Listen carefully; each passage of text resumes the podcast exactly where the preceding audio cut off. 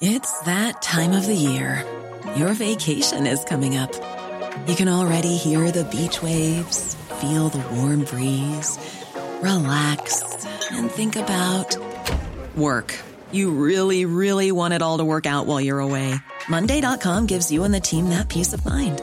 When all work is on one platform and everyone's in sync, things just flow wherever you are.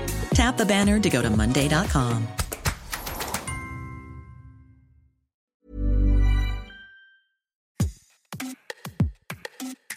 Bienvenue dans Minute Papillon, le podcast de la rédaction de 20 minutes. Je suis Anne-Laetitia Béraud et à l'occasion de la Saint-Valentin, nous vous proposons une série consacrée au plaisir sous toutes ses formes.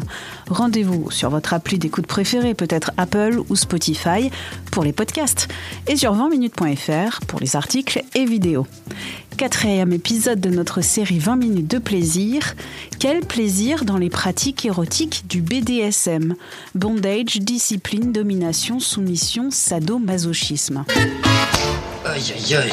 Longtemps pathologisées, stigmatisées, ces pratiques impliquent une forme d'échange contractuel de pouvoir consistant à administrer et ou à recevoir de la douleur ou encore adopter des rôles de dominant soumis. Un univers qui attire même s'il reste minoritaire. Un Français sur dix a des fantasmes SM, selon une enquête Ipsos en 2014. Dans cet épisode, vous l'aurez compris, on va parler de BDSM avec... Moi, je suis Flosif. Je fais des ateliers autour du BDSM et du kink. Je pratique le shibari, c'est-à-dire l'art des cordes et d'encorder. C'est quoi le BDSM Le BDSM, déjà, c'est composé de quatre lettres. Hein. Bondage, discipline, domination, soumission et sadomasochisme, BDSM. Ce sont des, pratiques qui désignent euh, des jeux qui impliquent la domination et ou la soumission de personnes ou plus de manière euh, consensuelle. C'est-à-dire que c'est une quelque part une découverte d'autres euh, espaces de sensations qui font pas forcément appel aux parties génitales ou à une, une sensation de nudité ou de plaisir euh, sexuel comme on a l'habitude euh, bah, dans les actes sexuels ou dans les parties euh, avec génitalité, mais en tout cas qui développent des sensations corporelles autres. Est-ce que le kink et le BDSM, c'est la même chose? Kink maintenant est devenu très à la mode. Pour moi, c'est un peu différent le kink et le BDSM. Le BDSM, pour moi, je dirais que c'est l'origine un peu plus classique, un peu plus codifiée. Kink, ça veut dire perversion, aberration, bizarrerie, excentricité, etc. Donc c'est plus large, on va dire, que BDSM. Et le kink, euh, moi, je vais beaucoup plus l'utiliser pour des milieux plus minoritaires ou plus bizarres, je vais dire, ou un peu qui recherchent des choses différentes c'est-à-dire, par exemple, moi, je suis dans les milieux queer, on va plus parler du kink, par exemple. Kink BDSM, pour qui est-ce fait? A priori, c'est fait pour tout le monde. Mais tout le monde n'a pas envie ou euh, le désir euh, ou même euh, l'audace de pratiquer ou même de commencer.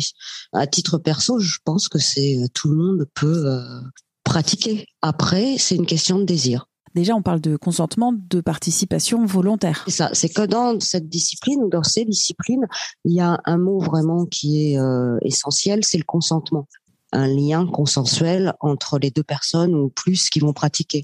On va jouer, on va créer des scénarios ou des situations impliquant des personnes qui sont d'accord d'aller dans cet univers. Si tout d'un coup euh, on a envie de pratiquer le BDSM ou le kink et que la personne en face n'a pas du tout envie ou que c'est pas du tout son sa tasse de thé ou même ses envies, vaut mieux euh, trouver quelqu'un d'autre ou repousser à plus tard que d'essayer euh, de convaincre la personne qu'il ou elle doit le faire. Parce que là du coup on parle plus de consentement, on parle d'emprise quels sont les conseils pour celles et ceux qui veulent commencer, pratiquer le BDSM Déjà, je dirais l'envie de soi à soi et d'avoir vraiment envie de le faire personnellement. C'est-à-dire qu'on choisit personnellement d'aller pratiquer. Qu'on soit la personne euh, qui euh, reçoit, c'est-à-dire plus soumise, ou la personne qui donne, c'est-à-dire plus dominatrice, si on n'a pas envie de commencer, c'est pas le premier pas vers le BDSM.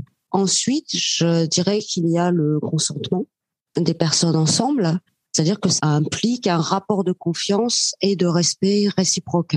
Par exemple, quand euh, les partenaires vont jouer ensemble ou choisir de pratiquer ensemble, ils doivent discuter, ils doivent négocier, ils doivent parler de leurs limites, ne pas dépasser, ce qu'il faut respecter, les parties du corps qu'on n'a pas envie euh, de toucher, quelles sont les choses qui sont un peu trigger.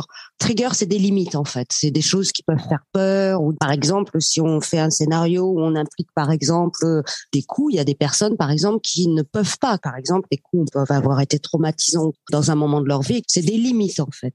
Et je dirais le respect mutuel. Alors, comment on pose des limites quand on est débutant?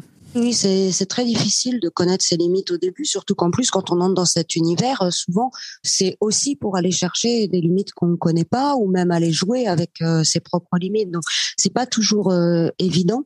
Moi, je dirais au début vraiment de respecter le fait que quand on dit non, c'est non, quoi. C'est-à-dire que dans sa tête, quand il y a une limite qu'on ne veut pas dépasser, vraiment l'expliquer à l'autre et lui dire voilà, moi, ma limite, elle est là et est-ce que tu es d'accord pour la respecter?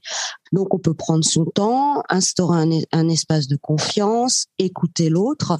Moi par exemple, quand j'ai commencé pour euh, une scène par exemple de, BDSM ou de kink, je vais commencer à poser quelques questions. Par exemple, comment te sens-tu? Où as-tu mal? Quelles sont les parties de ton corps qu'il ne faut pas que tu touches? As-tu déjà pratiqué? Qu'est-ce que tu aimerais vivre?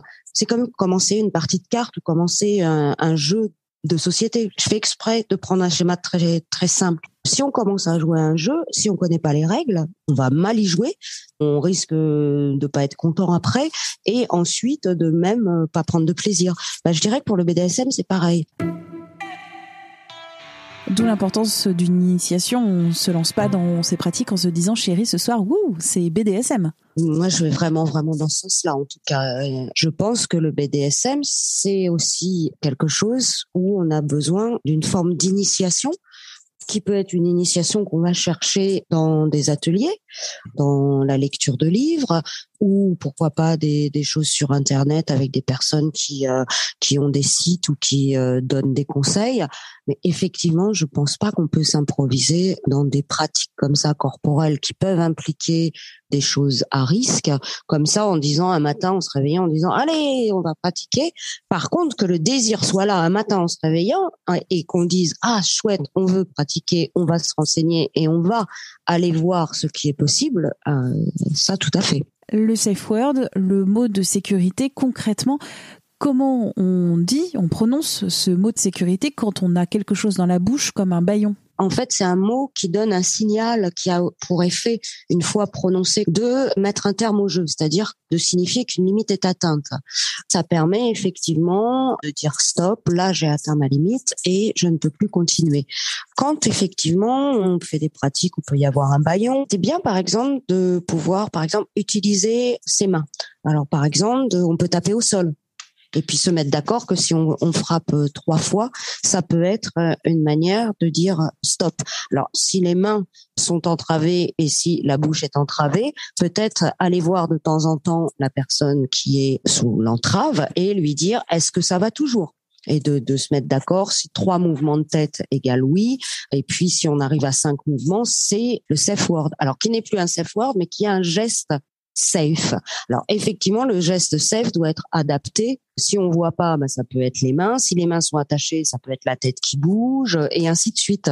Je pense que les ateliers sont des choses qui sont très bien, notamment parce que euh, ça permet de pratiquer en groupe et que ça permet d'échanger sur les pratiques, de voir qu'on n'est pas seul, il peut y avoir aussi d'autres personnes qui pratiquent et également de s'aventurer, accompagner dans des zones qui présentent des risques. Par exemple, nous on a fait un atelier à Démonia la dernière fois sur les bougies.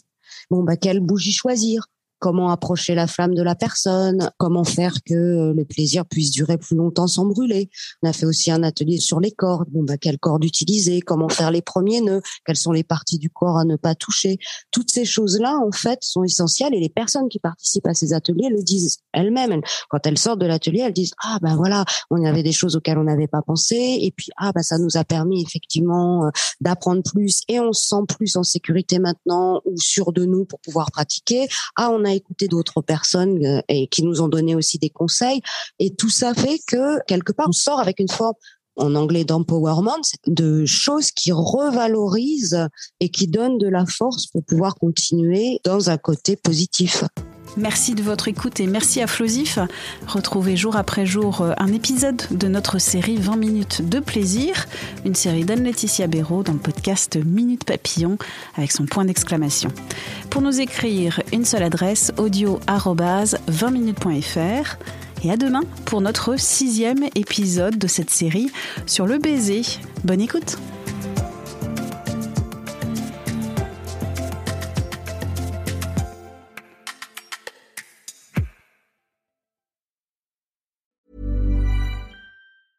Planning for your next trip? Elevate your travel style with Quince. Quince has all the jet setting essentials you'll want for your next getaway, like European linen, premium luggage options, buttery soft Italian leather bags, and so much more. And is all priced at 50 to 80% less than similar brands. Plus, Quince only works with factories that use safe and ethical manufacturing practices.